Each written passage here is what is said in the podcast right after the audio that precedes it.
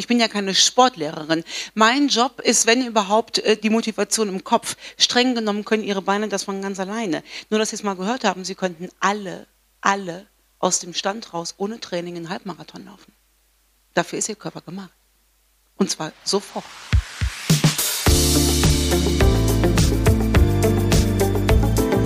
Talk mit K. Mit Sarah Brasak.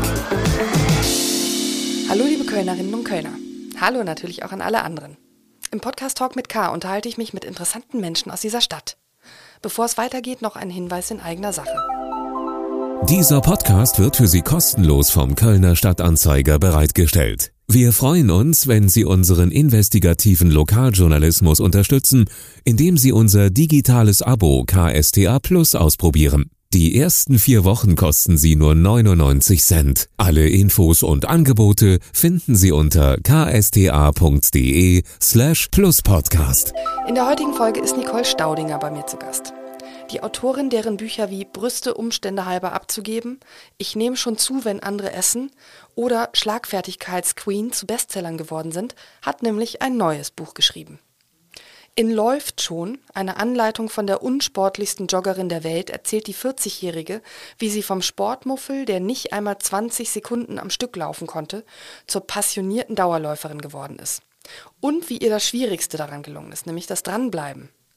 In unserem Gespräch, das diesmal live vor Publikum aufgezeichnet wurde, erzählt die Bestsellerautorin, die vor einigen Jahren von Köln in die Eifel gezogen ist, wie sie als Kurzzeit-Euphorikerin zum Joggen fand und welche Routinen sie sich erarbeitet hat, um ein gesünderes und fitteres Leben zu führen. Außerdem erzählt sie, welche Kommentare sie sich von Männern am Wegesrand bisweilen anhören darf, welche Fitnessgeräte sie völlig unnötigerweise gekauft hat und wie sich ein Runners High anfühlt. Und wir sprechen über ihren ersten Halbmarathon, den sie sich im vergangenen Jahr zum 40. Geburtstag selbst geschenkt hat. Wenn ich das kann, kann das jeder und jede, behauptet sie. Ihr Ziel für den ersten Marathon war übrigens heil ankommen und am besten noch am selben Tag. Ob das geklappt hat? Hören Sie es selbst. Viel Spaß beim Gespräch.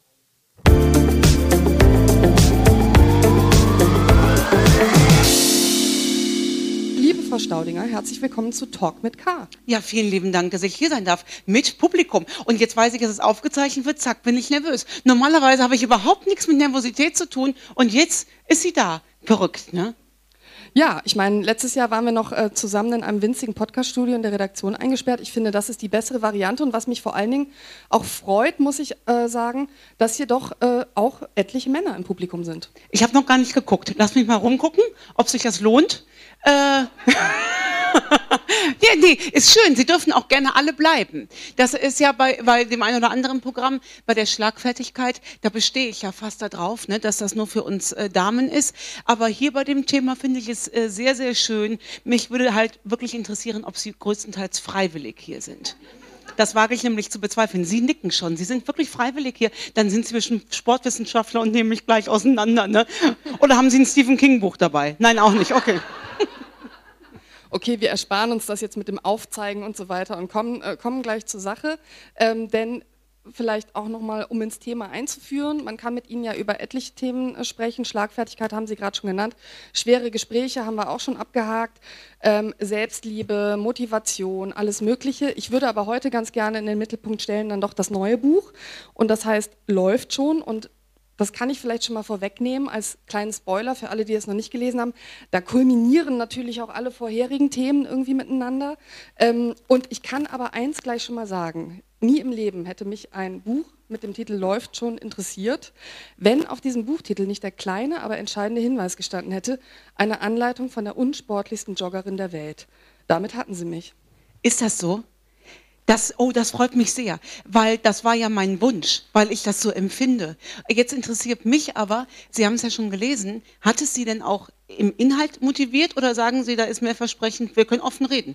Wir zwei. Ist da obendrauf mehr Versprechen als im Inhalt? Jetzt stellt sie mir hier die Frage. Finde ich gut.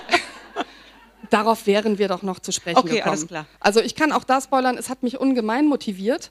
Ähm, ich sehe aber tatsächlich natürlich auch, auch Probleme. Ne? Also ähm, mhm. wenn wir über das Thema Kurzeuphorikerin und so weiter zu sprechen kommen, aber vielleicht eins nach dem anderen. Ähm, Ihr Buch ist Anfang Februar erschienen Also Probleme in meiner Motivation sozusagen. Das Buch lesen ist das eine, ehe jetzt alle denken, ihr hat das Buch nicht gefallen. Ich fand das Buch sensationell, aber ein Buch zu lesen und es dann für sich persönlich umzusetzen, darüber würde ich eben gerne noch mit Ihnen äh, heute sprechen.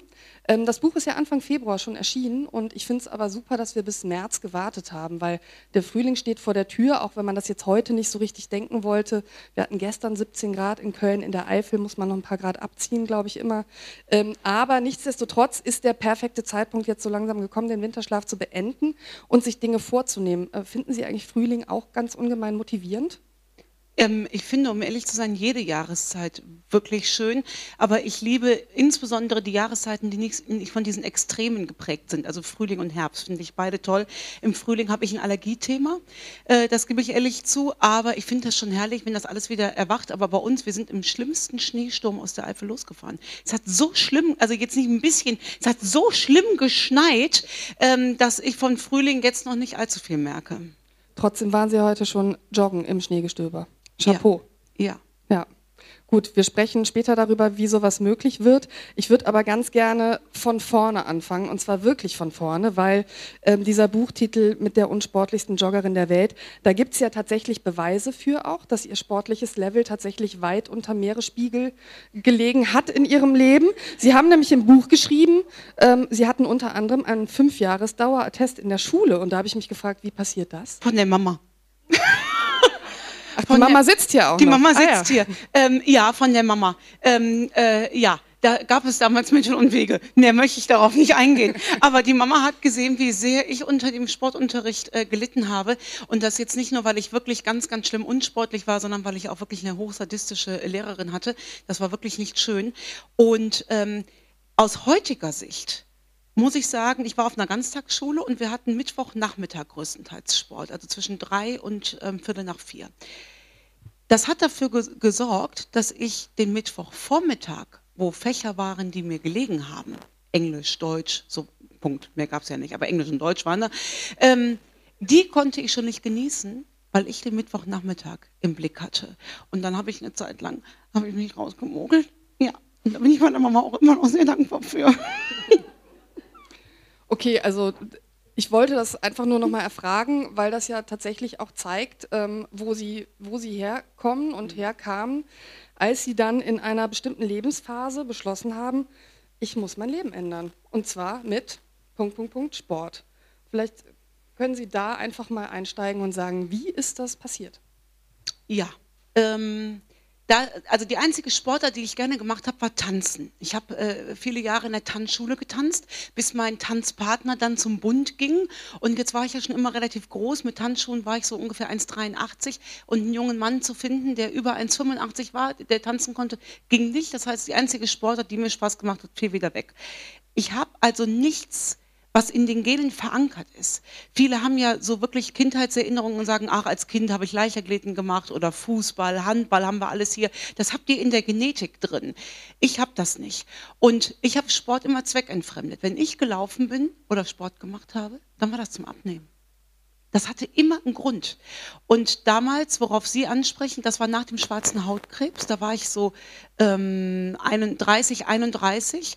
Da googelst du natürlich und guckst so, ne, schwarzer Hautkrebs von Anfang 30 und was kann man alles machen, äh, um, um Krebsarten zu verhindern. Und natürlich taucht da leider dieses leidige Thema äh, Bewegung auf. Und dann habe ich gedacht, okay, und dann bin ich auch noch Werbung versaut. Aus den 90er Jahren gab es diese schöne Werbung, die Frau aus der Letter-Werbung, die, die joggte durch die Prärie, ne, und die ließ so alles von sich und äh, die Glücksgefühle und denke ich, so willst du auch aus in der Werbung. Ich laufe jetzt seit, äh, weiß ich nicht, fünf, sechs Jahren. Ich sage Spoiler-Alarm, so sehe ich bis heute nicht aus wie die Frau aus der Werbung. Heute beim, beim durch den Regen laufen erst recht nicht. Aber das war damals der Grund, dass ich dachte, okay, wenn überall steht bei einer Krebserkrankung Bewegung, widme dich doch jetzt nochmal diesem Thema. Es gab also zwei Motivationen, Gesundheit und Abnehmen. Ja, Abnehmen ja eigentlich als Dauermotivation im Thema, möchte ich, also im Leben, so seit dem 13. Lebensjahr habe ich auch ein Buch drüber geschrieben über das Thema. Ja. Ja, darüber werden wir gleich oder später auch noch sprechen. Ähm, Ihr erster Laufversuch dann, also man muss ja dann von der Idee ins, ins Machen kommen, ist nach nur 17 Sekunden kläglich gescheitert. 17 Sekunden, was war da los? Sekunde 18 drohte zu kommen. Das war da los. Und die anderen 16 Sekunden davor war da auch los. Das war unter professioneller Anleitung.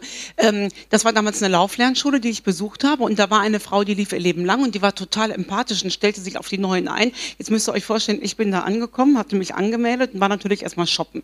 So, das heißt, ich bin da zu dieser ersten Lauflernstunde als komplett ausgestattete Frau, die dreimal die Woche in Triathlon läuft. So sah ich aus. Stirnband, Schweißband hüpfte so auf der Stelle rum und sage, so, Attacke. Ne?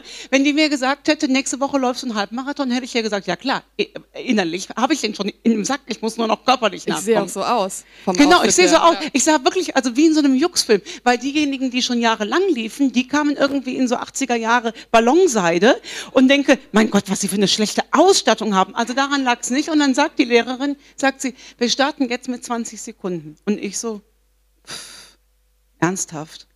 20 Sekunden, guck mich an. Was soll ich denn mit 20 Sekunden? Und sie sagt, lauf erst mal los. Und nach Sekunde 8 denke ich, wieso ist die Stoppuhr kaputt von dieser blöden Lehrerin? Nach Sekunde 12 habe ich gerufen, wie lange denn noch? Und dann sagte sie nach Sekunde 15 noch fünf. Und ich sage, was noch fünf? Und war dem Tod näher als dem Leben. Und so fing es an. Aber ich habe es dann durchgezogen und habe dann nach zwölf Wochen die 30 Minuten am Stück geschafft und bin dann da dreimal die Woche 30 Minuten am Stück gelaufen und dachte, ich hätte mir Kalorien erjoggt für, weiß ich nicht, 14.000 Tafeln Schokolade am Tag. Ja, was dann leider ein Missverständnis war. Ähm, aber ich würde gerne auf das 30 Minuten am Stück Laufen in zwölf Wochen zurückkommen. Ähm, da musste ich sehr schmunzeln, als ich das gelesen habe, weil das war ja ein Programm und Sie haben sich angesprochen gefühlt und, und waren begeistert, das mal auszuprobieren, weil Sie sich gerne begeistern lassen. Und ähm, diese spontane Fähigkeit zur Begeisterung haben Sie ja selbst als ähm, so beschrieben. Also Sie sind eine Kurzeuphorikerin. Und da würde ich jetzt gerne nochmal hören, wie wirkt sich ähm, das aus, wenn man Kurzeuphorikerin ist? Jetzt vielleicht nicht nur in Bezug auf dieses Programm, das haben wir ja gerade gehört, sondern auch sonst im Leben. Beispiel. Ich schreibe mal gerade was auf, auch da könnte ja ein Buch was draus werden. Beispiel. Ich fahre im Auto und denke, oh, das könnte eine neue Buchidee sein, fahre rechts ran, überlege eine Sekunde und rufe den Verlag an und sage, wir haben eine neue Buchidee. Ähm, das ist, Kurzeuphorie ist, meine Freundin Lisa ruft mich an und sagt, sollen wir? Ja. Ich, ich denke, leider, das ist wirklich eine Katastrophe. Es kommt ein Schreiben vom Finanzamt und ich denke, puh, nicht ruft doch mal die Steuerberaterin an und schlaft mal eine Nacht drüber, sondern nein, ruft doch direkt beim Finanzamt an und macht die einfach komplett lang. Das ist ja in alle Richtungen, äh, mal ist das gut, ähm, ohne Kurzeuphorie hätte ich keine acht Bücher geschrieben, aber oftmals, meine Managerin sagt ganz oft, Nicole, weißt du was, wollen wir einfach noch mal eine Nacht drüber schlafen? Das fällt mir schon wahnsinnig schwer. Mhm. Das ist dann schon möglicherweise das Zeichen, dass sie noch nicht ganz so überzeugt ist wie Sie, oder? Ja, manchmal ist das so und das ist meistens zu Recht. Das muss ich auch sagen. Ich versuche es wirklich, ähm, weil ich weiß, es ist die gleiche Medaille, nur mit zwei Seiten. Ne? Nochmal, das ist einmal der Grund, dass ich so viele Bücher geschrieben habe und vielleicht auch noch der Grund für, also streng genommen, ähm, lebe ich wegen der Kurzeuphorie auch noch. Ich ertaste einen Knoten und merke, der gehört da nicht hin und rufe sofort an. Da habe ich auch nicht drüber geschlafen. Da habe ich sofort gespürt, obwohl alle um mich herum gesagt haben, Nicole, bitte, was soll das sein? Ey, da kannst du Hirsch, warte doch, bis deine Frauenärztin aus dem Urlaub zurück ist. Das heißt, ich habe ja auch gelernt, dass diese Kurzeuphorie, dieses, dieses Fühlen auch gut sein kann. Aber manchmal fühle ich auch ein bisschen viel. Ich würde sagen, Kurzeuphorie ist was ganz Tolles und manchmal sogar überlebenswichtiges, wie Sie gerade geschildert haben. Ich finde mich da auch total wieder. Also jedes Jahr die neuen Vorsätze im Januar und dann lese ich Ihr Buch und denke, mega, dieses Buch ist so toll und ich kann das auch schaffen und so weiter und so fort. Es kommt jetzt eben der Haken, es vergeht manchmal wirklich nicht mal eine Woche, wo ich dann sage, ich hatte mir mal was vorgenommen, was war das nochmal und so. Also ich weiß nicht, seit Corona besonders schlimm, ich nehme mir Dinge vor und ich bleibe einfach nicht dran. Und das ist natürlich ja der Kasus Knaxus äh, in jeder Lebenslage und auch beim Joggen. Ähm, von dieser Kurzeuphorikerin zur Dauerjoggerin ist es halt ein ziemlich großer Sprung. Und ähm, da müssen wir jetzt einfach mal auseinanderklamüsern, wie Sie den geschafft haben und ähm, wie man den vielleicht dann auch als anderer Mensch schaffen kann. Wie schafft man das? Ähm, Sie haben völlig recht sich was vorzunehmen und mal einen Tag durchzuziehen, ist die eine Sache. Die andere Sache ist es äh, täglich zu machen. Jetzt, wo Sie das gerade so gesagt haben, ist es mir eigentlich noch mehr ein Rätsel, wie dieses Buch zustande gekommen ist, dass ich das selbst bin, weil ich warte die ganze Zeit darauf, dass Sie die Antwort bringen, wie das passiert ist. Äh, wenn ich ganz ehrlich sein darf, ich weiß es nicht. Ähm, und das sage ich immer, und das klingt so phrasenhaft. Es ist einfach das Tun. Es ist mein Geheimrezept ist es, ich laufe jeden, ich mache jeden Tag irgendwas an Sport. Das heißt, egal wo ich bin, egal wann ich aus dem Haus muss, immer. Heute Morgen habe ich um zehn, wann sind wir losgefahren, Mama? Zehn nach sechs? Zehn vor sechs habe ich davor schon Yoga gemacht. Egal was ist, ich hüpfe immer erst in die Sportklamotten. Das führt dazu, dass ich morgens nicht überlegen muss, oh, ist Dienstag, hast du Trainingstag, ist Mittwoch, hast du Trainingstag. Ich mache es halt jeden Tag irgendwas. Und das hänge ich an nichts mehr dran. Da hat kein Schweinehund ein Mitspracherecht, da hat kein Wetter ein Mitspracherecht.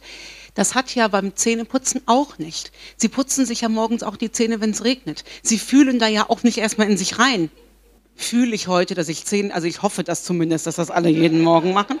Ja, da sind meine Erfahrungen nach, nach äh, äh, acht Wochen lese schon mittlerweile auch andere, wenn ich das so sagen darf. Es sind auch ganz viele Menschen, die betreten auf den Boden gucken und sagen, also jetzt jeden Tag mit den Zähnen putzen, schwierig.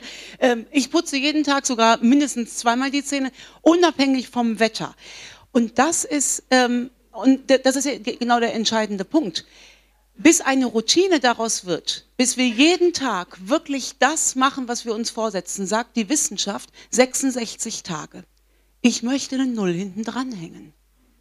Ja, wir müssen ja realistisch bleiben. Und wenn man dann zurückfällt, ähm, ich war, konnte jetzt eine Woche lang nicht joggen. Ich habe anderen Sport gemacht. Ich konnte verletzungsbedingt eine Woche lang nicht joggen. Heute habe ich einen Freibrief bekommen. Ich durfte wieder. Ich bin nach Hause gefahren, bin von einer Tarantel gestochen und bin losgelaufen und habe wieder gefühlt, wie wichtig mir das ist. Und zwar jetzt andere Gründe, als wie für die ich damals angetreten bin. Die haben sich beim Laufen geändert.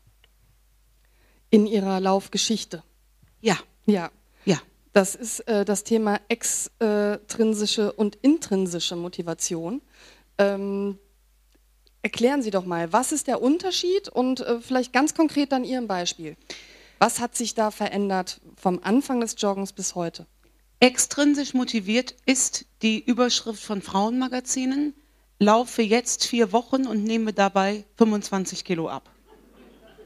Quasi allein. Ich habe diese Magazine alle zu Hause. Und ich kaufe sie auch heute noch, weil ich immer denke, wer weiß, vielleicht hat die Wissenschaft was Neues entdeckt. Ich lese sie mir alle durch.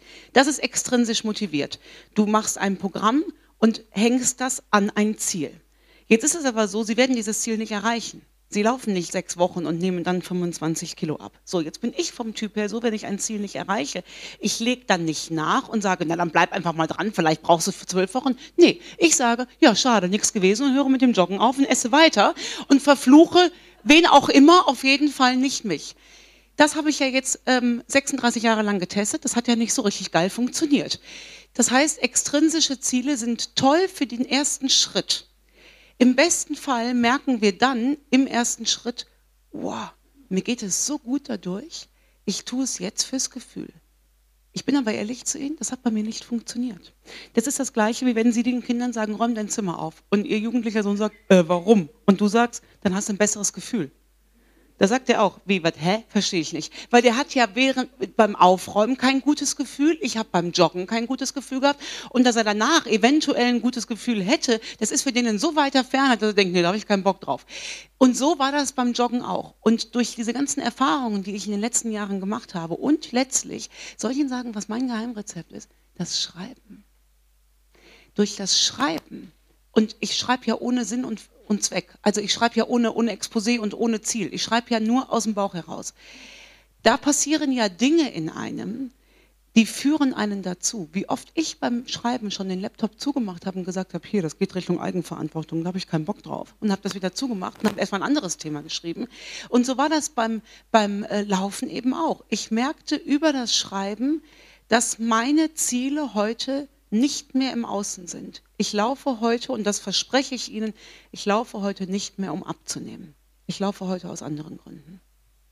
Über diese anderen Gründe werden wir ähm, hoffentlich auch gleich noch sprechen, aber ich habe jetzt unendlich viele Fragen äh, im, im, im, Anschluss. Ähm, die eine ist das Thema Routinen. Also ähm, beim Thema Routine habe ich gedacht, gut, bei Kindern ist das ja mit dem Zähneputzen noch nicht so. Die müssen das ja dann auch lernen, bis es dann fester Bestandteil ist und nicht mehr vom Schnee abhängig und so weiter. Ähm, äh, das heißt, man muss sich da einfach eine neue Routine aneignen, ob die jetzt 66 Tage oder 660 Tage aneignen, ähm, äh, dauert. Sie haben ja mehrere Routinen sich angeeignet morgens. Welche sind das denn? Wollen Sie, jetzt, wollen Sie wirklich wissen, wie mein Morgen aussieht? Ja, okay. sehr gerne. Ich stehe auf und gehe Pipi machen. Das ist das Erste. So, ja, okay. Hm, ähm, ja. Das ist das Erste. Und dann gehe ich runter in die Küche und trinke zuallererst, ich habe 0,5 Gläser Wasser, vier Stück. Nicht schlecht. Und, ähm, und zwar, äh, das ist eine reine Übungssache, Kinders. Stilles Wasser aus der Eifel. Ich kann das hier aufmachen und dann geht das einfach durch. Und dann mache ich die Kaffeemaschine an und dann kommt Kokosöl in den Mund. Und dann ziehe ich zehn Minuten Öl. Kokosöl? Warum? Ja. Wieso? Weshalb? Das habe ich noch Öl nie ziehen haben Sie noch nicht gehört? Nein, noch Kennen nie. aber bestimmt ganz viele von Ihnen das okay, aus der ayurvedischen okay. Medizin. Mhm. Äh, du nimmst so ein bisschen Öl in den Mund und dann machst du den ganzen. Das ist für meine Kinder die schönste Zeit des Morgens, weil ich da komplett die Klappe halten muss. Und dann ziehe ich das und dann wird das ähm, ausgespuckt und dann werden die Zähne geputzt. Du holst halt alles an, also auch das, das kann man mal nachlesen, wofür das gut ist. Ayurvedische Medizin empfiehlt das schon lange.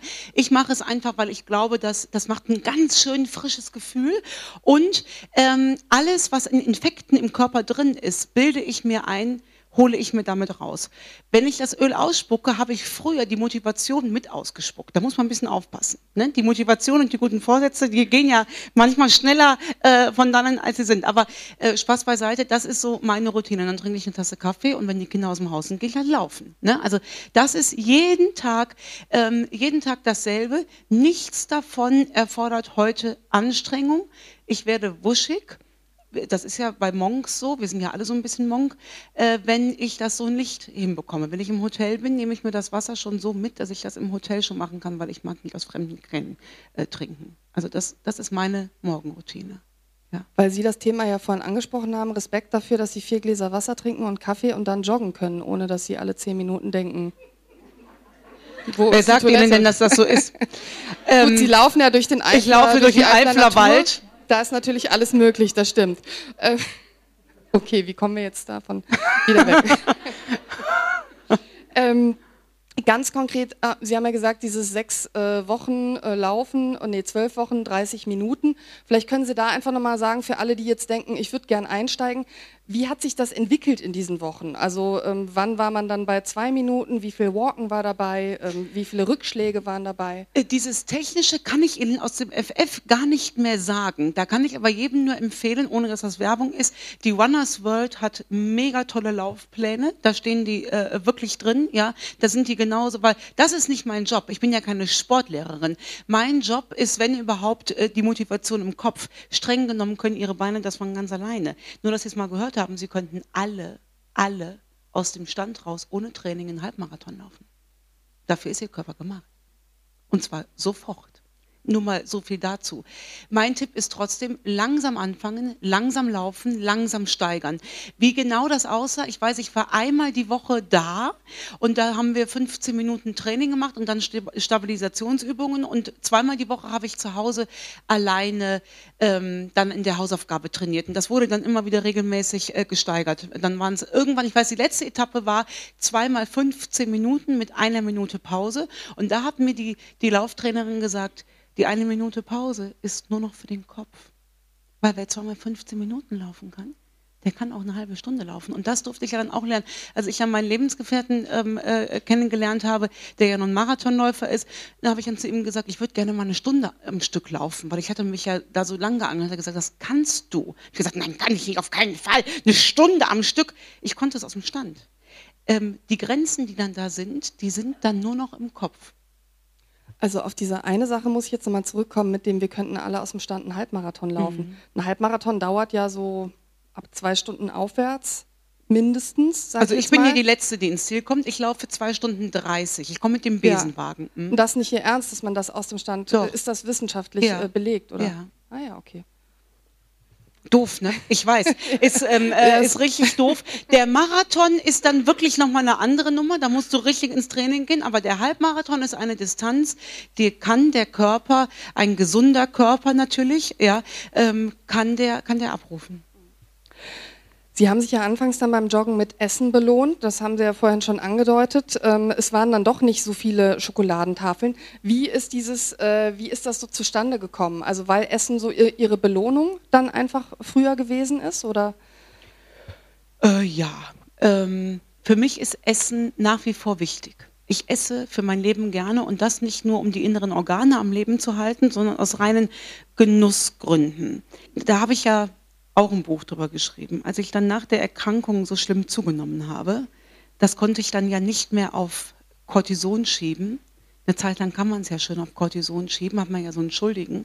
Aber irgendwann kommt der Moment, da gestehst du dir ein, ähm, jedes Fündchen geht durchs München. Und da ist dann auch wieder das Schreiben der Schlüssel gewesen. Ich bin ganz offen und ehrlich zu Ihnen. Die Gummibärchen war das, was blieb. Das, ähm, das war eine verlässliche äh, Konstante. Ich bin dann nach der Erkrankung relativ schnell losgedüst. Ich hatte das Buch geschrieben und hatte mich eingeladen zu, Lese, zu Lesungen und ich wollte wieder losen. Und es ging mir auch gut. Ich war auch schmerzfrei. Ich habe mir das eingeredet. Alles ist gut. Du bist keine Frau mehr, aber wurscht. Ist doch wurscht. Komm, du bist gesund. Du hast deine zwei, zwei Jungs. Alles ist gut. Und dieser Blick in den Spiegel ähm, äh, für eine 33-jährige Frau, ich konnte mir nicht eingestehen, dass das weh tat, weil ich Angst hatte, dass das undankbar ist.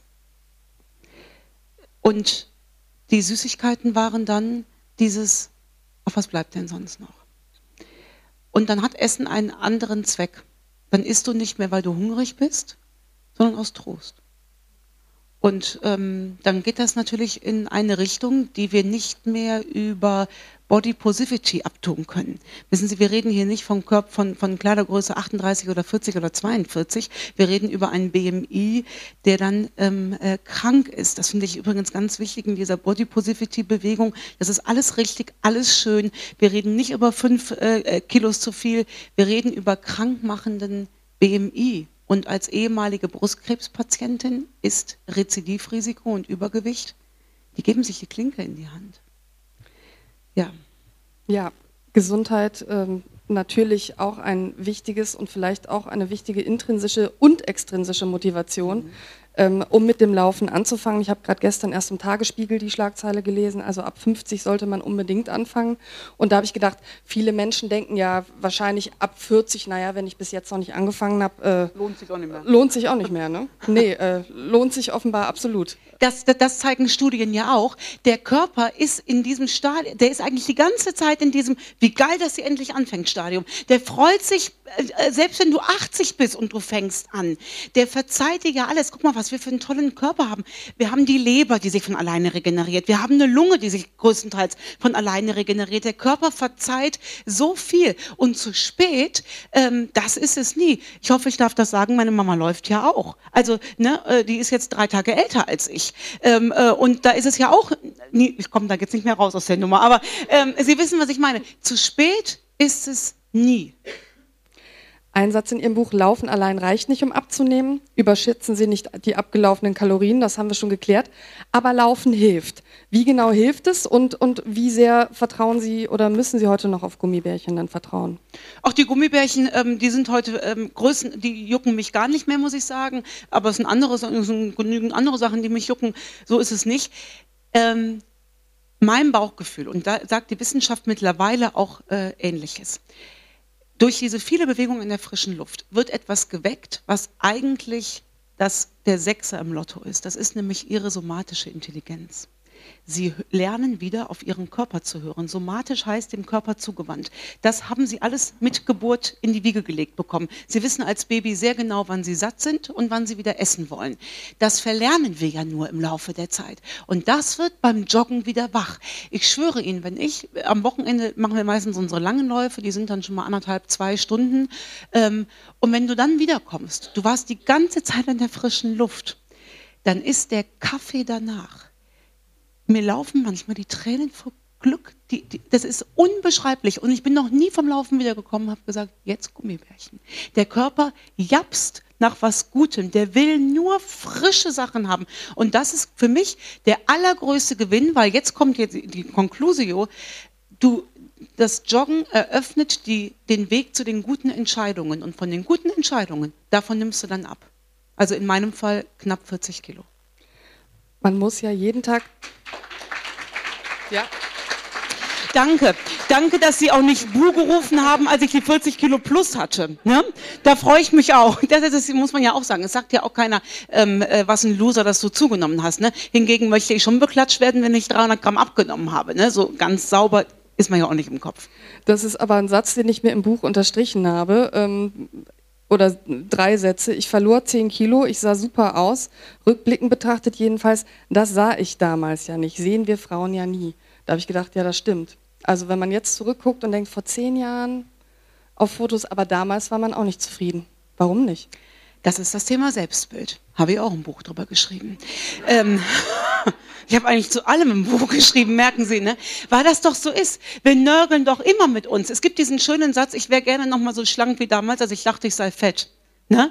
Ähm, wir sehen das doch nie. Und ja, äh, da war der Krebs für mich diese Phase, ähm, äh, die war da schon äh, sehr, sehr heilend. Du lernst mit dir selbst äh, anders ins Gericht zu gehen, wenn dann all das, worüber du vorher genörgelt hast, schlicht und ergreifend nicht mehr da ist. Somatische Intelligenz haben Sie jetzt gerade erklärt, habe ich auch neu gelernt in dem Buch. Ich kannte natürlich emotionale Intelligenz, ähm, aber somatische nicht. Und ähm, was ich auch spannend fand, wir treffen jeden Tag 200 ernährungsrelevante Entscheidungen. Da dachte ich, boah, ich dachte, es gibt nur Frühstück, Mittag und Abendessen, aber mhm. es gibt sehr viel mehr dazwischen offenbar. Mhm. mhm. Jedes beim Einkaufen, ne, was ich trinke, was ich nicht trinke. Das war für mich auch eine überraschende Zahl. Die habe ich damals bei Weight Watchers gelernt. Ich bin ja sogar Ernährungswissenschaftler. Ich bin ja, also von der Theorie her bringe ich ja alles mit alles, was Sie sich vorstellen können. Und soll ich Ihnen was sagen? 160 Vollprofis sitzen hier im Publikum. Wir müssen doch nicht darüber reden, dass ich Ihnen jetzt sage, dass Chips nicht so zuträglich zum Thema Abnehmen sind. Das wissen wir in der Theorie ja alles. Und das finde ich übrigens immer so spannend. Ich glaube, keine Generation wusste so viel wie wir. wir. Wir haben alles Wissen ad hoc abrufbar. Aber das Umsetzen kriegen wir nicht auf die Straße gebracht. Und ich glaube, dass da der humorige Aspekt, der hilft schon äh, sehr. Sie haben eben so was Schönes, Humoriges zu mir hinter der Bühne gesagt. Was denn? Als, äh, Sie haben gesagt, Sie könnten was sagen, wie man wieder aufhören kann mit dem Joggen.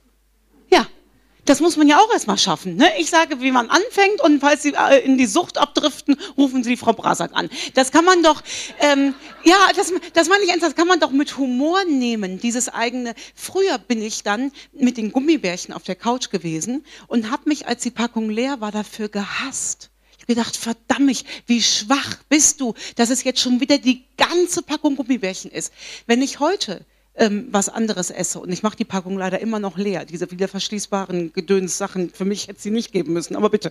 Ähm, ich denke dann, so, genieß das. Ich genieße das auch währenddessen.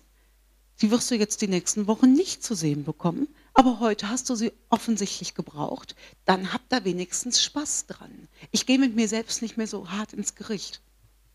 Ich könnte das Thema Aufhören ja mal einem Verlag anbieten. Ich bin mir nur nicht sicher, ob das irgendjemand kaufen will, weil ich glaube, das wissen dann auch viele intuitiv. Ich fände es so Teil 2. Hier läuft schon und dann hör doch einfach auf.de oder so. Also ich fände es total witzig zum Thema Humor. Es gibt äh, etliche Sätze in Ihrem Buch, wo ich dann, als ich überlegt habe, wie kann ich das jetzt auch so toll umsetzen, gedacht, aus denen würde ich mir am liebsten Kühlschrankmagneten machen. Und ich lese jetzt einfach mal einen Satz vor. Es gibt nichts, was von einer Walking-Runde schlimmer wird, aber vieles, was dank ihr besser wird. Das wäre so ein Ding, wo ich, ähm, wo ich eigentlich jeden Tag drauf gucken müsste. Ja, das habe ich während der Chemo gelernt. In der Chemo lernte ich nämlich diese extrinsischen Sachen. Da interessierte mich das alles nicht. Mir war erstmalig völlig egal, äh, wie viel ich wiege, wie ich aussehe. Ich wollte einfach nur leben, überleben. Und habe dann, ja, das Joggen habe ich sein gelassen dann äh, während der Chemo, aber ich bin jeden Tag gewalkt, jeden Tag. Und da merkte ich, Moment mal, ist das hier etwa gar nicht Mittel zum Zweck, um irgendwelchen extrinsischen Zielen hinterherzujagen? Ist das Bewegen können vielleicht ein gottgegebenes Geschenk und du solltest froh sein, das jeden Tag machen zu können, weil du einfach zwei gesunde Beine hast? Und da plötzlich fing das ganze Umdenken an. Das Buch, also die, die, die Kapitel in dem Buch, wo Sie über Ihre Krankheit schreiben, die ähm, sind auf jeden Fall eine erstaunliche Mischung aus ähm, man ist sehr betroffen, wenn man das liest, aber man wird durch ihren Humor auch selber dann wieder aufgefangen als Leserin. Ähm, aber 2015 Als ich das gelesen habe, musste ich schlucken. Das war ein dunkles Jahr für Sie. Sie haben die Diagnose Brustkrebs bekommen. Sie haben äh, inklusive Chemo, beidseitige Mastektomie, 15 Kilo haben Sie zugenommen. Und Sie schreiben im Buch, ich werde 33 und fühle mich wie 70 und sehe auch so aus, mit 32 todkrank, als zweifache Mama. Ähm, Sie konnten damals nicht laufen, Sie haben das eben schon gesagt und ich ähm, fand das auch für mich toll, wie sich ähm, durch so eine Beschreibung die Perspektive aufs Laufen ändert.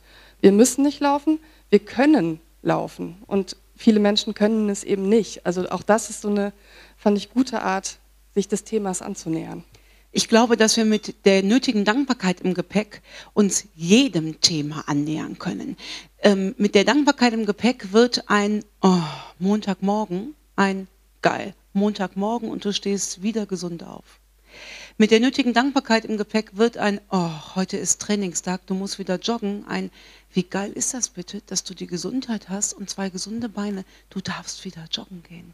Es ist nicht selbstverständlich. An dem Tag, als die Diagnose kam, bin ich äh, nach Hause gefahren und ähm, dann war im Autoradio, weiß ich noch wie heute, die WDR 4 Reporterin, die gesagt hat, das Wetter in Wanne-Eickel. Und ich denke so, wen interessiert denn bitte jetzt das Wetter in Wanne-Eickel? Und alleine dieses sich wieder über Kleinigkeiten aufregen zu können, tue ich nicht. Aber wenn ich es wollte, mache ich, also außer über das Finanzamt, ähm, mache ich aus einer Dankbarkeit heraus, weil ich denke, also ich weiß noch, als ich das erste Mal war irgendwas mit, mit, mit irgendwelcher Schulveranstaltung und so, da habe ich gedacht, boah, wie toll ist das? Du hast wieder einen Kopf dafür, dir über Schulveranstaltungen einen Kopf zu machen. Wie gut muss es dir bitte gehen? Und äh, mit der Dankbarkeit sind wir wieder bei der Frage, die Sie am Anfang gestellt haben. Wie bekomme ich das theoretische Wissen auf die Straße? Mit der Dankbarkeit. Mhm ich, was ich beim Lesen des Buchs auch gedacht habe, ich habe es ja eigentlich gut. Ich habe nur gegen meinen inneren Schweinehund zu kämpfen. Sie hatten ja sozusagen im Laufe der vergangenen Jahre mit einigen Höllenhunden zu kämpfen. Wir waren gerade im Jahr 2015. 2016 haben Sie dann geschrieben, das habe ich mir auch, habe ich mir auch ein Eselsohr reingemacht. Das Gewicht ist auf dem Höchststand, an Laufen ist nicht zu denken. Dafür habe ich Buch Nummer zwei geschrieben. Man kann nicht alles können. Außerdem war ich schwer krank. Ich arme Maus. Und ich glaube, man kann ohne Übertreibung sagen, dass ich arme Maus wirklich noch schwer untertrieben war.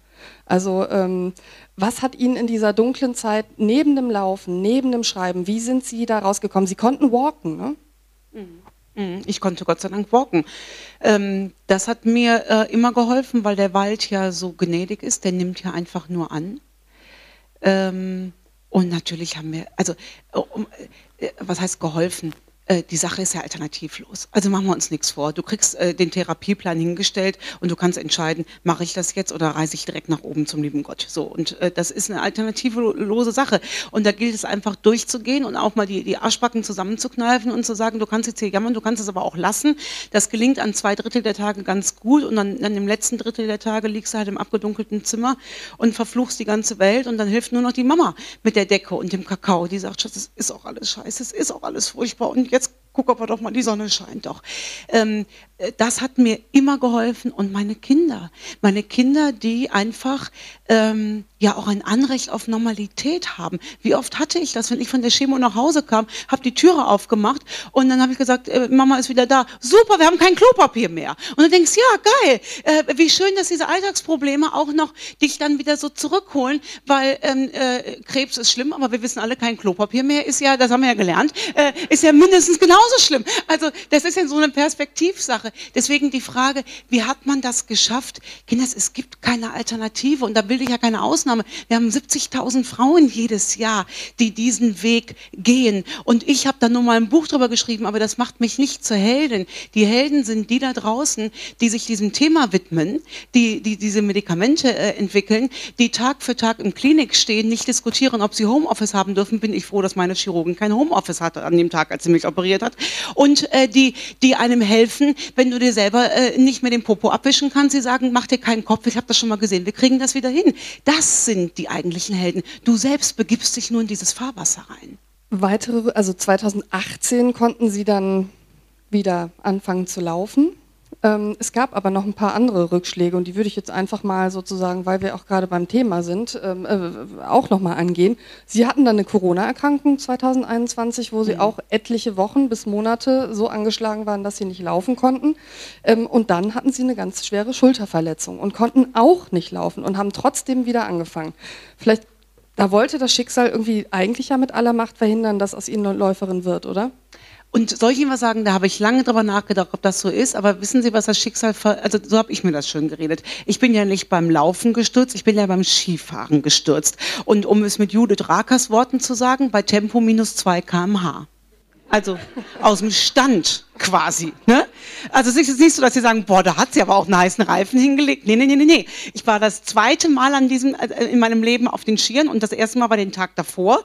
Und da hatte ich abgebrochen mit einer Panikattacke am Berg und bin zu Fuß runtergegangen. Also wirklich, ich habe äh, meinen Lebensgefährten angerufen und habe gesagt, ich muss hier wieder runter, es wird kein Lift, ich muss hier wieder runter. Und hat er mich, also unsäglich. Auf jeden Fall ähm, habe ich mir dann bei minus zwei km die Schulter gebrochen. Ich glaube ja, aber hier, jetzt bin ich auch schönrednerin.de, besser die Schulter als das Genick. Ja, sage ich Ihnen ganz ehrlich. Tags drauf wäre nämlich das Wetter mega gewesen. Keine Wolke am Himmel, die Pisten waren wahnsinnig voll. Und als ich ja dann schon dediert im Krankenhaus lag, wie oft haben wir den Helikopter über uns gehört, der gekreist ist? Wer weiß, wovor mich dieser Schulterbruch ähm, äh, bewahrt hat. Aber ich gebe ehrlich zu, schmerztechnisch, Kinders, passt auf die Schulter auf. Die ist also eine beidseitige Brustamputation kommt da schmerztechnisch nicht gegen an. Das war schon schlimm und äh, ich glaube, ich bin acht Wochen danach, habe ich wieder mit dem Joggen angefangen. Da hat mein Arzt mir gesagt, Joggen ist nicht das Thema, du darfst halt nur nicht fallen. Dann habe ich gesagt, nee, nee, ich falle nicht. Und das erste Mal, ich konnte nicht walken, weil durch diese verkrampfte Haltung hier oben, das schoss, das hat so furchtbar wehgetan. Und beim Joggen war alles locker und ich war so glücklich, dann wieder auf die Bahn zu können. Da spürst du dann ja auch erstmal, wie sehr dir dieses Joggen dann schon ans Herz gewachsen ist. Und da habe ich dann ja auch, als ich wieder angefangen habe, gesagt, alles klar, wir haben jetzt irgendwie März oder April, du schenkst dir selbst zum 40. Geburtstag dann im Juni, das ist ja alles diese Diagnose, der Juni ist ja äh, Licht und Schatten, du schenkst dir zum 40. Geburtstag deinen eigenen Halbmarathon in der Eifel zu Hause nur für dich. Und das war, glaube ich, mit einer der schönsten Tage meines Lebens. Ja, ein sehr ungewöhnliches Geburtstagsgeschenk an sich selbst. Ähm, das habe ich mir zum Schluss aufgespart, ähm, dass wir darüber auch nochmal sprechen und wie es jetzt eigentlich von hier auf weitergeht. Ähm, ich, was mich interessieren würde, wie ist das eigentlich? Sie haben gesagt, es gab die extrinsische mhm. Motivation und es gibt die intrinsische, die Sie jetzt mittlerweile haben und Laufen macht Ihnen Spaß.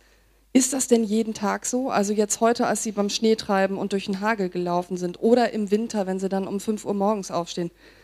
Ich kann mir das einfach nicht vorstellen, dass das Spaß macht. Ich schwöre Ihnen, es ist so.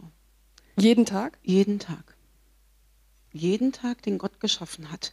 Ähm, weil äh, ich gehe nicht jeden Tag 10 Kilometer joggen, ich gehe auch immer noch walken zwischendurch. Also jeden Tag joggen wäre wahrscheinlich für die Gelenke auch schwierig, aber meine drei, vier, fünf Mal die Woche äh, bin ich schon unterwegs ähm, diese intrinsische Motivation ist ja eine Haltungsfrage zum Leben. Und da sind ein paar Was will ich Fragen, die mich begleiten. Für mich ist ganz wichtig zu unterscheiden, was habe ich in der Hand und was nicht. Meinen eigenen Gesundheitsstatus, ähm, das ist so ein Zwischending. Ne? Ähm, aber das, was ich in der Hand habe, habe ich in der Hand. Ich möchte für meine Jungs eine fitte Mama sein, weil die sind echt zwei richtig sportliche, knorke Jungs, die sehr häufig äh, äh, vor mir stehen und sagen, Mama, machen wir mal eben eine Radtour. Möchte ich machen. Ich möchte mit den Stand-up paddeln. All das. Und das ist mein Was will ich. Das ist kein Sechs-Wochen-Programm. Das ist nichts, was ich mit einer Brigitte Lauflernschule in sechs Wochen abgehandelt bekomme. Das ist meine Haltung zum Leben. Das heißt, das ist mein Lebensprogramm. Und mal bin ich ganz locker unterwegs und jetzt, kurz vorm Halbmarathon in Wien, laufe ich in fünf Wochen, ist der? Fünf, sechs Wochen. Ähm, da habe ich wieder meine Uhr an, da ziehe ich wieder ein bisschen mehr an. Und ansonsten laufe ich rein somatisch. Das ist mein Weg. Ich bin ein Freund von Gegensätzen. Ne? Ähm, ähm, ich esse zum Beispiel auch gerne heißen Gulasch mit kaltem Apfelmus. Liebe ich. Ne? Gegensätze, heiß-kalt. Äh, Apfelstrudel und Vanilleeis. Liebe ich. Und ich liebe es ähm, äh, eben genauso, ähm, mal ganz locker zu laufen, nur für mich und mal ein bisschen die Zügel anzuziehen. Aber die Beweggründe, ich müsste ja keinen Halbmarathon laufen. Und jetzt kommt ja die Krux.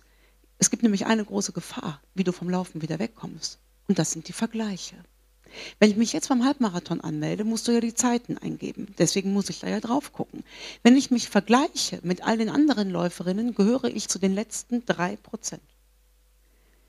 Wenn ich von darauf gucke, würde ich ja denken, boah, ich habe keinen Bock drauf. Ich starte vom letzten Block. Ich komme mit dem Besenwagen, das ist kein Witz. Ich komme mit dem Besenwagen rein. Wenn ich mich damit vergleiche, gehe ich nicht in den Startblock, habe ich keine Lust drauf. Vergleiche ich mich aber mit mir, von vor zehn Jahren stehe ich da und denke, Entschuldigung, wie geil ist das denn bitte? Du läufst in Wien einen Halbmarathon mit.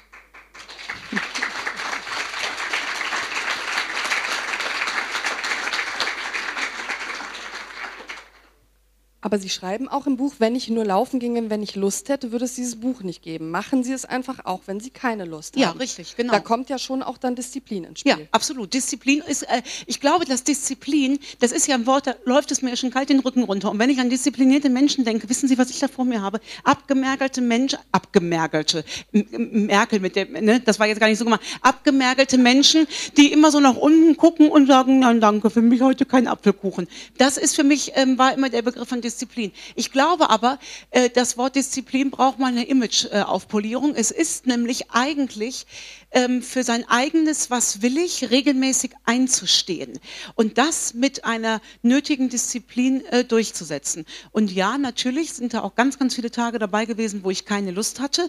Manchmal kam die Lust beim Laufen, manchmal kam sie auch nie, aber das ist ja das Geile, anders als bei allen anderen Hobbys. Guck mal, wenn Sie zum Beispiel Kochen als Hobby haben, Sie müssen die Chose bis zum Schluss fertig machen, sonst können Sie das ja nicht essen. Wenn Sie Stricken als Hobby haben, müssen Sie den Pulli bis zum Ende stricken, sonst ist das vorbei. Beim Laufen kannst du auch mal nach einer halben Stunde aufhören und hast die halbe Stunde trotzdem in den Beinen drin. Laufen ist halt ab Sekunde eins hast du in den Beinen. Und es ist auch egal, wie ich den Lauf nachher fand, ob ich den doof fand. Ich hab, hab ihn ja trotzdem gelaufen. Das finde ich, du kannst das Laufen einfach so annehmen, wie es ist.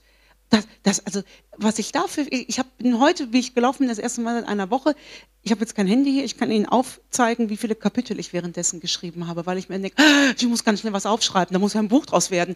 Das ist für mich ähm, alles. Außerdem war ich auch heute wütend und dann habe ich die Wut auch im Wald gelassen. Ich weiß gar nicht mehr, worüber ich wütend war. Ist weg. Aber ehe ich die Wut da auslasse, wo sie bestimmt hingehört hätte, habe ich sie einfach im, ich, doch, ich, mir ist wieder eingefallen, worauf ich wütend war. Jetzt, vielleicht morgen nochmal, vielleicht gehe ich auch vorher nochmal eine Runde laufen. Also Sie lassen die Wut im Wald, ähm, Sie schreiben Buchideen auf, äh, während Sie joggen. Was machen Sie noch beim Joggen? Also es ist ja schon ein Thema, was ich kenne, dass man dann so nach Kilometer vier denkt, oh, irgendwie ist mir langweilig. Also hören Sie Podcasts, ja, hören Sie, äh, was, was, ja, was kann mal man höre ich machen? Kölsche Musik. Ne? Kölsche mhm. Musik höre ich wahnsinnig gerne, vorzugsweise die Lieder von den Blackfurs aus den 70er Jahren. Lück wie ich und du. Also da hörst du doch auch mal, was wir für Liedtexte in Köln haben, ja? Oder aber auch, welches Lied ist das hier? Wenn et morgen kein Bier mikret, weil et kein Wasser jet. Welches äh, Lied ist das denn nochmal? Wenn et morgen kein Fleisch mi mit Äpfel jöf. Verhängnis, ja wie im Gefängnis, der Anfang vom Eng, doch mit uns läuft das nicht. Mir Kläve am Lewe. So, genau. Dieses Lied ist im Kalten Krieg geschrieben worden. Das ist aktueller denn je. Fange ich, fang ich ja schon wieder an zu weinen. Mich rührt das so zutiefst. Manchmal, ähm, vor zwei Wochen bin ich alleine um den Baldeneysee gelaufen. Das waren 17 Kilometer. Ohne alles. Ohne Kopfhörer, ohne alles. Nur mit mir und meinen Gedanken. Das kann gut, das kann auch dafür, dazu führen, dass ich denke, was Schwäne für furchtbare Tiere sind. Ne? Also ähm, meistens geht es gut und wenn es richtig gut läuft, aber das möchte ich wirklich nur, also das ist äh, leider kein Garant dafür. Ich habe mich jetzt insgesamt dreimal in ein sogenanntes Runners High eingelaufen. Beim ersten Mal bin ich eingeschlafen. Da hat mein Lebensgefährte Im, im Laufen? Im Laufen. Und das, also wenn ich Ihnen das erzähle, das war so strange, das war nämlich im, ähm, auf einem Laubboden, wenn dieses Geraschel, dieses die, die, diese Eintönigkeit. Und ähm, der Henrik hat versucht, mich anzusprechen. Keine Chance. Ich habe das gar nicht mitbekommen. Und ich merkte, wie ein Teil von mir richtig rausgeht und mit mir gesprochen hat und gesagt hat, wo bin ich denn hier? Und dieser Teil sagt, alles gut, du musst nur die Füße hoch genug heben, dass du nicht fällst. Ich war wie weg. Und das zweite Mal beim Halbmarathon, da habe ich mich auch äh, weggelaufen und das dritte Mal jetzt am Baldeneysee vor kurzem. Und ist das dann ein schönes Weglaufen? Das also ist Runners irre. High ist, ähm, Das ist irre. Ist Und Glück, Das ist oder? pures Glück und bei dem Halbmarathon leider nicht, ich bin ja auch schon in Köln gelaufen, das war eine Nahtoderfahrung und das in der Eifel war halt ein Runners High und das sind beides die gleichen Strecken. Ich habe halt noch nicht rausgefunden, dass das nervt mich extremst, dass ich noch nicht zuverlässig rausgefunden habe, wie ich meine persönliche Tagesform bestmöglich beeinflussen kann. Habe ich noch nicht rausgefunden. Wie meinen Sie das genau? Also ich würde Ihnen gerne sagen, wenn ich abends das und das esse und über die Woche das und das getrunken habe und das und das weggelassen habe, dann habe ich das und das. Ist nicht so. Die besten Läufe hatte ich nach zwei Nächten, nach zwei Stunden Schlaf und 18 Promille Alkohol. Ähm, und die, wo ich mich am besten darauf vorbereitet habe, mit einer, Pas mit einer richtig geilen Pasta, da bin ich morgens mit Wackersteinen im Bauch groß äh, aufgewacht. Ich kann es nicht zuverlässig festmachen. Mal läuft es super, mal ist es eine Qual, aber gelaufen wird immer. Das mit dem, dass wenn man Kater hat, dann besonders gut Sport macht, kann ich irgendwie bestätigen. Das Problem Ehrlich? ist nur, man muss es schaffen. Also man muss es ja dann dahin Ja. schaffen. Aber wenn, dann daraus kann man jetzt keine Empfehlung ableiten, fürchte ich. Ne? Habe ich ja. Habe ich in einem Buch ja geschrieben, habe ich gesagt, ähm, spätestens jetzt sollten Sie überlegen, es Ihrer Freundin zu schenken, weil ich gesagt habe, also wir, das war nämlich nach Silvester, als wir zusammen Silvester gefeiert haben. Wir haben unendlich viel Champagner getrunken, war in der Co in, im, im zweiten Corona-Jahr, glaube ich. Und da haben wir nur ein paar Stunden geschlafen. Und als die Gäste aus dem Haus waren, habe ich gesagt, weißt du was, komm, wir gehen mal eine Runde laufen. Nicht geschlafen, viel zu viel Alkohol, Süßigkeiten, Essen, das volle Programm. Und ich bin gelaufen wie ein junges Reh. Also gefühlt, von außen natürlich nicht. Das ist übrigens, bitte lassen Sie sich währenddessen nie filmen und nie fotografieren. Die eigene Wahrnehmung und dann das, was als fotografiert ist, das ist also ganz schlimm. Ich habe mal so eine Laufanalyse gemacht hier in der Sporthochschule. Da sollte ich, halten Sie sich fest, kurze Hose ist ja sowieso so ein Thema. So, kurze Hose. Und dann wirst du, das Licht ist ungefähr wie so ein OP-Licht, wo du den Blinddarm rausholst, Elektroden überall dran und Kameras von hinten und von vorne. Und dann guckst du dir das an auf einem Bildschirm, was so groß ist. Und ich so, Leute, das ist, da musst du wirklich psychisch echt in Zeitlupe die gesamte Zellulite, wieso, also das ist wohl, falls Sie laufen wollen, damit Sie keine Zellulite mehr haben, lassen Sie es direkt. Ne? Also ich hörte davon, es wird nicht besser. Auch ein schöner Spruch in Ihrem Buch oder ein Satz ist, äh, genau, Zellulite geht nicht weg und Weltpolitik wird auch nicht besser vom Laufen. Das, Ja. Ähm, ja. Ähm, schade. ähm, ich würde gern über ähm, Fehler beim Joggen sprechen, einfach weil ich die Hoffnung habe, dass man auch von ihnen lernen kann, wenn man jetzt eben anfängt und diese Fehler äh, vermeidet. Ähm, Sie haben ja eben schon gesagt, Sie kamen dann mit voller Ausstattung ähm, da zum, zum, zum Trainingscamp, waren eigentlich gewappnet für mindestens einen Halbmarathon, wenn nicht mehr. Ähm, was haben Sie denn da gekauft und dann eigentlich niemals mehr gebraucht oder relativ schnell auch wieder weggeschmissen? Oh, Oder im Keller So viel Zeit aufbewahrt? haben wir nicht mehr. Da habe ich ja ein ganzes Kapitel drüber geschrieben, was ich an Sportausstattung zu Hause habe. Ich habe all, alles, alles, was Chibo und Aldi zwischen 1992 und 2022 hat, habe ich oben bei mir liegen. Ich habe Sportgeräte, da könnte ich Ihnen ad hoc gar nicht sagen, wofür die sind. Können Sie mir sagen, So wie man, oft haben die die benutzt. Haben Sie die ja, benutzt? wissen Sie, wie man einen Pilatesring benutzt? Wo der hingesteckt werden muss? Ich, also, was macht man? Wo kommt der denn hin zwischen die Beine? Ich verstehe das inzwischen, die Arme verstehe ich. Ich habe so ein Kettlebell. Ich habe ja mal eine Zeit lang Deadlift die Soest, I Make You Sexy. Und der hat ja, der hat so Kettlebells mitgegeben. Er hat gezeigt, wie man die schwingt. Ich habe, der ist original verpackt in dem Karton drin und ich wollte den lockerflockig mit dem Fuß wegschubsen, weil ich ja nicht mehr dachte, dass da dieses Teil drin ist. Da war so ein 10 Kilo Kettlebell drin, der flog wohl nirgendwo hin. Ähm, zum Laufen, was habe ich da alles? Gibt es eigentlich das Prinzip Flohmarkt in der Eifel? Flohmarkt? Ja. Ich kann das doch nicht verkaufen. Ich brauche das doch noch irgendwann. Das kann ich doch nicht verkaufen, diese ganzen Sportgeräte. Die Terrawände erschließen sich bestimmt auch nochmal irgendwann. Ähm, die Gewichter benutze ich. Ähm, zum Laufen, was habe ich denn da Unsinniges gebraucht? Nee, ich kann Ihnen aber sagen, was Sie brauchen. Ein gutes Paar Schuhe. Da haben wir in Köln eine wunderbare Adresse gegenüber vom großen Friedhof. Ähm, die sind super, die Jungs, die das, äh, vorzugsweise Jungs, die das machen. Ich habe einen Laufgürtel, der hat mal 2,99 Euro gekostet. Mit dem laufe ich, glaube ich, seit, weiß ich nicht, sechs Jahren. Der fällt bald auseinander. Was ist da drin im Laufgürtel? der ist, der, der, also eigentlich passt da nichts rein. Ich habe dahin Handyschlüssel, Portemonnaie und eine Wasserflasche. Der hat sich mittlerweile so gedehnt, dass da alles reinpasst, alles. Ähm, ich habe meine Kopfhörer, ich habe auch nicht diese In-Ear-Teile, ich habe noch die klassischen über den Kopf, weil die In-Ears, erstens wird mir davon schlecht, wenn ich die so tief reinstecke, dass sie nämlich drin bleiben, kriege ich Kreislaufprobleme. Äh, ähm, mir ist ja auch immer warm, also als, aufgrund der Wechseljahre. Ne? Ich, hab, ich brauche weder Mütze noch Schal noch Handschuhe, brauche ich alles nicht. Ich gehe immer in leichtester Kleidung laufen. Und ich habe Laufhosen dabei für 200 Euro ähm, von einer guten deutschen Firma mit Kompressionseffekt. Die haben gesagt, das hilft gegen die Zellulite. Ich weiß nicht, was man damit machen muss. Vielleicht muss man sie essen. Keine Ahnung, habe ich jetzt noch nicht versucht. Ähm, die hat so einen starken Kompressionseffekt, dass ich drei Fingernägel dabei verloren habe, als ich die angezogen habe. Äh, und da kriegt man schon richtig Lust aufs Laufen das sag dabei. Ich Ihnen, ne? Das sage mhm. ich da, alleine schon, also wenn Sie mich dabei sehen würden, wie ich die hochziehe, kritisch wird sie dann ab hier oben, ne? so über, ist unsäglich. Ich laufe in den günstigen Sachen genauso gut wie in den ganz, ganz teuren. Einzige Ausnahme, wie gesagt, die Schuhe. Das ist das, wofür ich Geld ausgebe. Wer sind die Jungs gegenüber vom Friedhof? Sie kriegen ja kein Geld von denen. Sie können Brunert. die ruhig nennen. Ich kenne die nicht. Brunert oder Bunert? Brunert, ja. Okay. Gibt es in ganz das Deutschland. Das Publikum ähm, kennt sich schon besser ja. aus als ich, merke ich da hm? gerade. Severinstraße gibt es die auch. Auf der Severin. Okay, ja. das war jetzt äh, der kostenlose Werbeblock, den schneiden wir auch nicht raus. Ja, es, aber es ist ja der örtliche Handel. Also ja. wenn wir den nicht kostenfrei Eben. unterstützen als Läufer, dann ja. haben wir ja auch irgendwie äh, ein Problem. Wir kaufen ne? keine Läuferschuhe bei Amazon. N nein, auf keinen Fall. Wir kaufen gar nichts da. Läuferschuhe es recht keine Bücher übrigens. Ne? Nee, die kaufen wir ja gleich hier die hinten am Tisch. Hier. Ja. Genau. Ähm, Läuferschuhe hatte ich aber auch noch gelesen, also ruhig zwei Nummern größer. Ne? Also wenn man mhm. denkt, es ist zu groß, sind sie gerade richtig. Warum? Ja, also da muss ich sagen, habe ich natürlich die Erfahrung gemacht, dass das nochmal einen Unterschied gemacht hat, ob ich fünf Kilometer in einem Laufschuh laufe oder 21. Ne?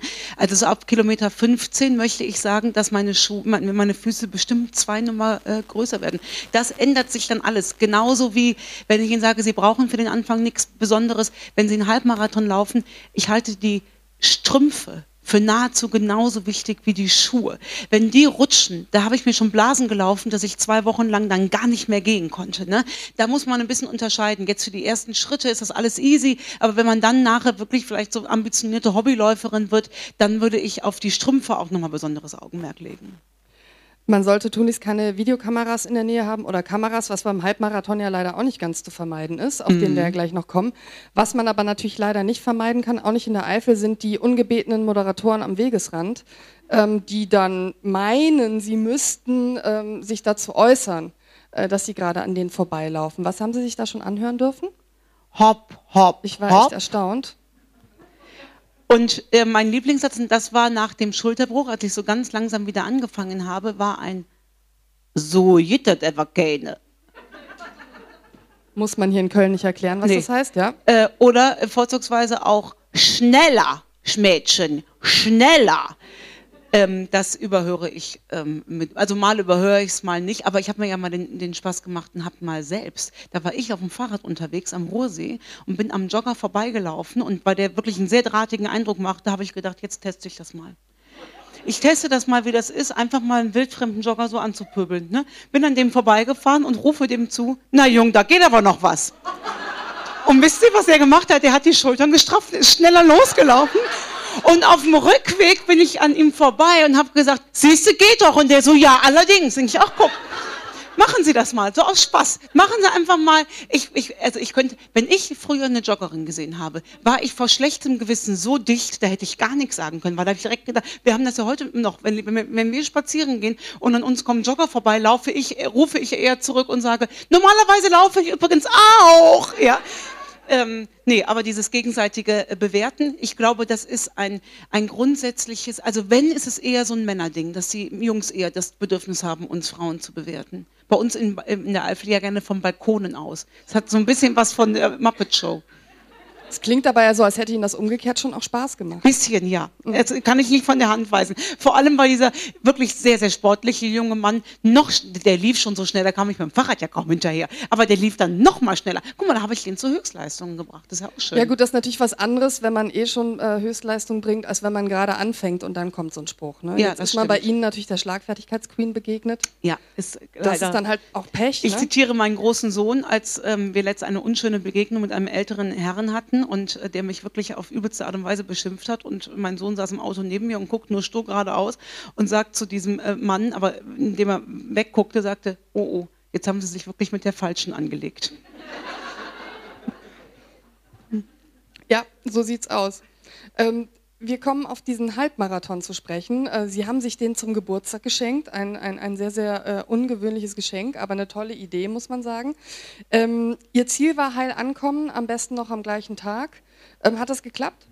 Ja, ja. Sie sind mit dem Besenwagen eingelaufen, das war das, ne? Ähm, das war ja in Köln, der Halbmarathon in der Eifel war ja nur für mich alleine. Ne? Also den sind wir zu zweit gelaufen und ähm, da waren dann nur Freunde dann, aber das war als Überraschung, waren dann bei ab Kilometer 17, 16, 17 waren die ersten Freunde da, die mir zugejubelt haben. Unter anderem meine Freundin Lisa, hier vorne sitzt sie plötzlich bei Kilometer 18 im Cheerleader-Kostüm. Und da dachte, in der Eifel, die hat natürlich für Aufsehen gesorgt, ne? weil die hatte sich hinter Büschen im Cheerleader-Kostüm in der Eifel versteckt und die Leute alle schon, Entschuldigung, was geht hier ab? Und bei Kilometer 18 dachte ich ja, ich halluziniere, ich weil ich sah nur so Püschel an mir vorbeilaufen. Und dann lief sie dann da äh, an mir vorbei und hat mich angefeuert. Das war schon ganz großes Kino. Aber wissen Sie, was das Krasse ist? Ähm, ich bin den relativ easy gelaufen, wirklich. Die größten Anstrengungen kamen bei Kilometer 19. Und bei Kilometer 20 ruft mir der Henrik zu, noch einen Kilometer. Und dann wird hier auf der Schulter das Teufelchen wach und sagt, ähm, sorry, seit wann sagt dir denn ein Mann, was du zu tun und zu lassen hast? Du kannst ja aufhören, wann immer du willst. Und das Engelchen wird auch wach und sagt, hör nicht drauf. Das hat nichts mit Emanzipation zu tun. Und das Teufelchen wieder, hör auf, du bist emanzipiert, lass dir nichts einreden. Und ich schwöre, dass ich wirklich ganz kurz überlegt habe, ich bestimme ganz alleine, wann ich aufhöre zu laufen. Und während dieser Gedanken sagte er dann irgendwann, du hast es geschafft. Da war der Kilometer dann erledigt. Das klingt jetzt gar nicht so nach Runners High, sondern eher nach, ist sie verrückt geworden nach dem letzten Kilometer? Das Runners High beim Halbmarathon kam danach und das hielt sich ähm, eine Woche. Eine Woche bin ich wie auf Wolken geschwebt und es tat mir nichts weh. Ich spürte auch sofort danach, das war, das war gut. Das war mega. Das, das war nicht zu viel für den Körper. Das war einfach nur großartig, während ich in Köln ja wirklich ähm, gedacht habe, ich sterbe, weil mir der Anfängerfehler passiert ist. Alle haben mir gesagt, überpace nicht, also äh, lauf nicht zu schnell. Habe ich natürlich, ich und zu schnell, ich bitte euch, ne?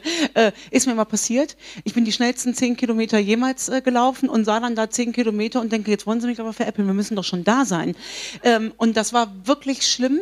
Da war es aber am nächsten Tag so, dass ich morgens aufgewacht bin nach Köln und merkte, in den Beinen ist so viel Adrenalin, ich muss mir das noch rauslaufen und bin dann am nächsten Tag nochmal acht Kilometer gelaufen, nur um das ähm, abzubauen, was da drin war. Also wir müssen das nochmal zeitlich einordnen. Sie haben sich praktisch Ihren eigenen Halbmarathon zum Geburtstag geschenkt, äh, genau. der in der Eifel. Dann haben Sie sich direkt am nächsten Tag angemeldet für den Köln-Marathon, wo ja ein paar mehr Leute auch zugucken. Mhm. Muss man sagen, den sind Sie dann auch erfolgreich gelaufen. Jetzt kommt der dritte mhm. in sechs Wochen mhm. in Wien. Mhm. Und danach, ähm, was ist der Plan? Bereisen Sie jetzt die europäischen Städte? Ähm, und, und erlaufen die sich ja. im Halbmarathon? Ja, das ist tatsächlich so ein bisschen, also ich mache ja keine Pläne, aber ähm, das wäre ein Wunsch. Ich finde das nämlich ganz, ganz wunderbar. Wir verbinden das mit zwei Tagen noch privat in Wien. Ich habe noch nicht so viel von der Welt gesehen und ich gönne mir das auch wahrscheinlich eher zu wenig. Und ich finde, das ist eine ähm, schöne Methodik, äh, sich die Städte äh, zu erlaufen. Mhm. Jetzt ist ja das Ziel für viele, nach dem Halbmarathon kommt der Marathon und dann kommt der Ironman und dann, ich weiß gar nicht, was es danach noch gibt. Nein. Grab. Sicher. Das schließen Sie hiermit offiziell ja. ein äh, für alle Mal aus. Äh, ich, ich, ich, ähm, äh, äh, ru mich ruft kein Marathon. Es schließt sich mir nicht. Mein Lebensgefährte läuft der Marathon, wenn ich sehe, wie viel Zeit da, ähm, also wie, wie, wie, wie, viel Trainingszeit er darauf auch ver verwendet. Ähm, nein. Ich glaube auch, dass ich für meine Statur, ich bin ja, also ich bin ja einfach kräftig gebaut. Das kann man ja mal so, das ist einfach so. Ähm, ich glaube nicht, dass ich mir mit dem Marathon gesundheitlich einen Gefallen tun würde. Ich glaube, bei mir ist beim Halbmarathon Schluss. Kann ich wunderbar mitleben. Was ich in Ihrem Buch gelernt habe, das Marathonlaufen war ja lange Zeit nur Männern vorbehalten. Das war mir, äh, und zwar mit ziemlich absurden Argumenten. Warum durften Frauen nicht mitmachen beim Marathon? Na, weil uns die Gebärmutter rausfallen könnte. Und wenn wir die Gebärmutter verloren hätten, hätten wir ja unsere Daseinsberechtigung verloren. Das ist ganz dramatisch. Ähm, habe ich jetzt gerade einen Instagram-Post zugemacht. Es war Catherine Switzer, die erste, die ich meine 1967, den ersten Marathon mitgelaufen ist. Sie hat sich da reingemogelt. Ähm, davor das Jahr ist eine Frau aus dem Gebüsch reingesprungen und ist den mitgelaufen, aber die hatte gar keine offizielle Startnummer. Das war bei Catherine Switzer anders. Und seit 1971 erst dürfen wir ihn offiziell mitlaufen. Also es ist ja schön, dass Sie es können. Sie müssen es nicht, aber es ist doch schön, dass Sie es können, wenn Sie es denn wollten, oder? Ja, das finde ich auch ganz nett, dass wir das, äh, dass das mittlerweile auch für uns geht. Ich halte einfach nur mal sozusagen äh, fest, Laufen ist nicht nur gesund, sondern es ist auch ein feministischer Akt. Ganz offensichtlich ist es das, ja. Ja. Frau Staudinger, vielen, vielen Dank für dieses interessante und lebhafte Gespräch. Läuft schon, heißt Ihr neues Buch und ich finde es super motivierend und morgen beginnt mein Tag 1 und ich werde Ihnen berichten, wie es läuft bei mir, denn man kann sie ja, äh, man kann Ihnen ja schreiben. Sie haben ja eine E-Mail-Adresse im Buch angegeben und da kann man dann sagen, wie es läuft. Ist da schon viel Resonanz gekommen? Ich meine, seit Februar ist das Buch ja erst auf dem Markt. Läuft es schon bei vielen? Unendlich viel Resonanz. Wir starten morgen mit dem Läuft schon Club. Wir haben ja auch einen eigenen äh, Club, da leite ich dann über sechs Monate mehr über den Kopf an als über die Beine. Was mich natürlich rührt, sind, Sie können sich vorstellen, ähm, äh, in meiner Leserschaft sind viele betroffene Frauen, sowohl akut betroffene Frauen als auch ähm, Frauen, die wie ich nach der Erkrankung äh, wieder da sind. Äh, das, das, das rührt mich. Es geht mir nicht um höher, schneller, weiter. Es geht mir auch nicht darum, alle äh, für irgendwas äh, bestens vorzubereiten. Ähm, mir geht es um ein mündiges Leben und leider um die Phrase, und das ist eine Phrase, aber ich sehe es trotzdem so, wenn ich das schaffe, dann kann das jede andere auch schaffen, die es denn will, Männer auch. Klang jetzt böser, als es gemeint war.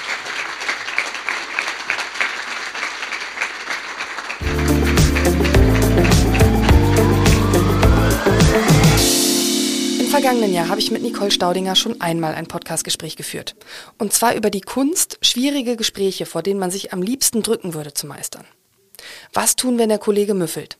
Wie sage ich meinem Partner, was ich mir von ihm wirklich wünsche? Ich habe Ihnen die Folge in den Shownotes verlinkt. Wenn Sie Fragen haben zum Podcast Talk mit K oder eine Anregung, eine Kritik, ich freue mich jederzeit über eine Mail an sarah.brasak.ksda-medien.de. Außerdem möchte ich in unserem Podcast True Crime Köln den neuen Zuwachs in unserer Podcast-Familie empfehlen. Ich finde ihn sehr, sehr gut gemacht und spannend. Bis zur nächsten Folge sage ich Danke, Tschüss und auf Wiederhören.